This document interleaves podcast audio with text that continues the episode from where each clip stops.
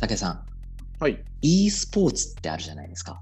うん。このポッドキャストでも何回かお話ししましたよね。うんうん、アメリカでもですね、はい高校生の間でも e スポーツが大流行りっていうかもう大流行りしてるんですけど、へえ、そうなんですね。なんかこう、e スポーツをするとはい。成績が上がるって言われてるらしいですよ。いやいや、それはさすがに嘘でしょ。いや、本当に本当に失礼ですけど。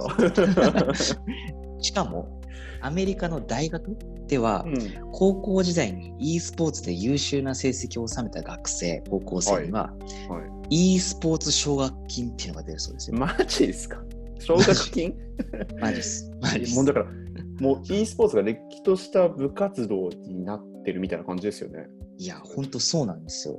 ねで、アメリカには大規模なですね、高校 e スポーツリーグっていうのもあって、はい。あの、マイクロソフトなんかがスポンサーをやってるんですけど、はいはいはい。そのリーグの参加者ってどれくらいだと思います、いや、全然見当つかないけど、どうなんだろうな。まあ、1000人とか。それでもちょっと多い、多いかな。?8 万人。え？ちょっとなんか変な声出ましたよ。8万人ですか？へい って8万人。学校の数にするとはい3000校だそうです。もう普通に全国大会ですよね。もうすでにあるマイナーな部活より全然あの参加者の人数多そう。確かに。こういわゆるこう STEM 教育って言われる、ねうんそういうのはいを推進する機関にも認定されているようなリーグで、はい。だからこう e スポーツ科学技術教育としてこう認められてるんですよ。はあなんかそう言われると、なんかすごいしっかりしてる気がしますけど、でも言っても、まあね、ゲームですよね。うんまあ、でも実際に取り組んでいる人たちからすると、うん。こう野球とかバスケとか他の一般的なスポーツの部活と変わらなくない？みたいにこう捉えられているそうですよ。まあまあまあまあまあまあ。はい。まあ、はいどういうことかというと例えば、はい。まあ、5対5、3対3とかこうはいチームプレーを前提としていて、はい。で練習とか分析でパフォーマンスを上げていく、なるほど。はい。まあ、戦略とかフォーメーションとか、うんまあ、。そういうのも状況に応じて最適化求められるし、まあ、だから、こうコミュニケーション能力とかチームワークも培われるみたいな。すごいそれっぽい説明されて、ほうほうほうってなっちゃいましたよ。確かにそう言われるとね、あのバスケとか、まあ、サッカーとかと似たような印象を受けるんですけど、でも、まあ高校生ってなると、こう親からゲームのやりすぎだよみたいな批判とか来たりしてないんですか？あーそれがですねその、はいさっきの e スポーツリーグはい。あるじゃないですか。そのリーグの開催前と開催後を比べると、はいリーグ開催後は、その前よりもはい、ゲームのプレイ時間が少なくなったそうですよ。え、そうなんですか？なんかすごい、そこからさらにのめり込んじゃいそうな気もしますけどね。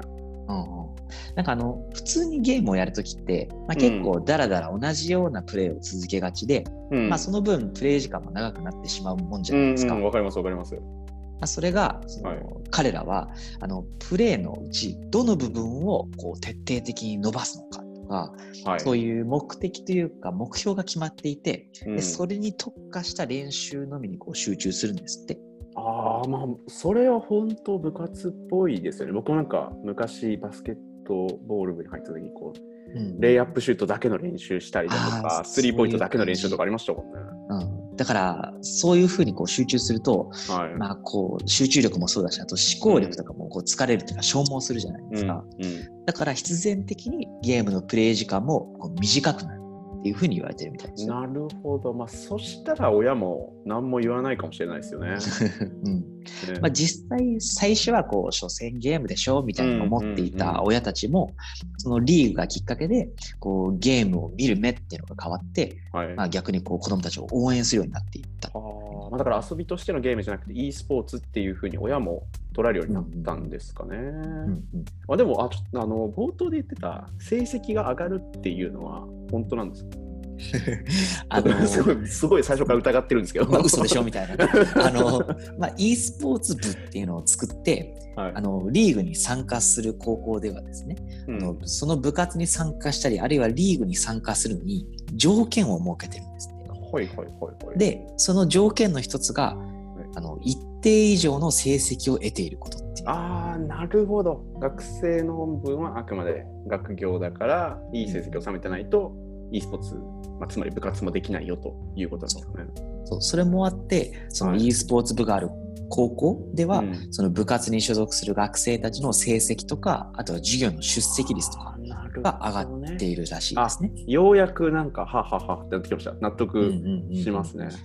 で、その大学生でもその傾向は見られていて、その e スポーツをやってる大学生は、はい。さっきの STEM うん系のこの専攻が多くて、はい。で、あの、あの GPA っていうアメリカのその成績のスコアが平均よりも高い傾向があるそうですね。あ、まあ、だから、そのもう一つの奨学金の話にもつながってくるんですね。うん、そうです、そうです。はいはいで、アメリカではその e スポーツで良い成績を残した高校生に、そのうん奨学金を与える大学が170校以上、多い。そんなに、ね、結構あるでしょ。で、その奨学金のその総額が、はいえー1600万ドルはいです。からね、17億円とか。すごっ。ねいやなんかアメリカの大学って結構学費が高くて学生ローンの問題よく話題に上がるじゃないですか、えまあ、だからこそ e スポーツに本気で取り組む高校生とかいそうですよね。ね。で、そういうふうに大学生とかね、高校生うん変わっていけば進学もそうだし、もしかしたらうん大学卒業後の就職なんかにもなんか影響出てくるかもなって。ねえ、e スポーツの世界で活躍した学生が、まあ、ビジネスパーソンとしてそのスキルを生かしていくっていうのが今後出てくるのかもしれないですよね。そうですね。ね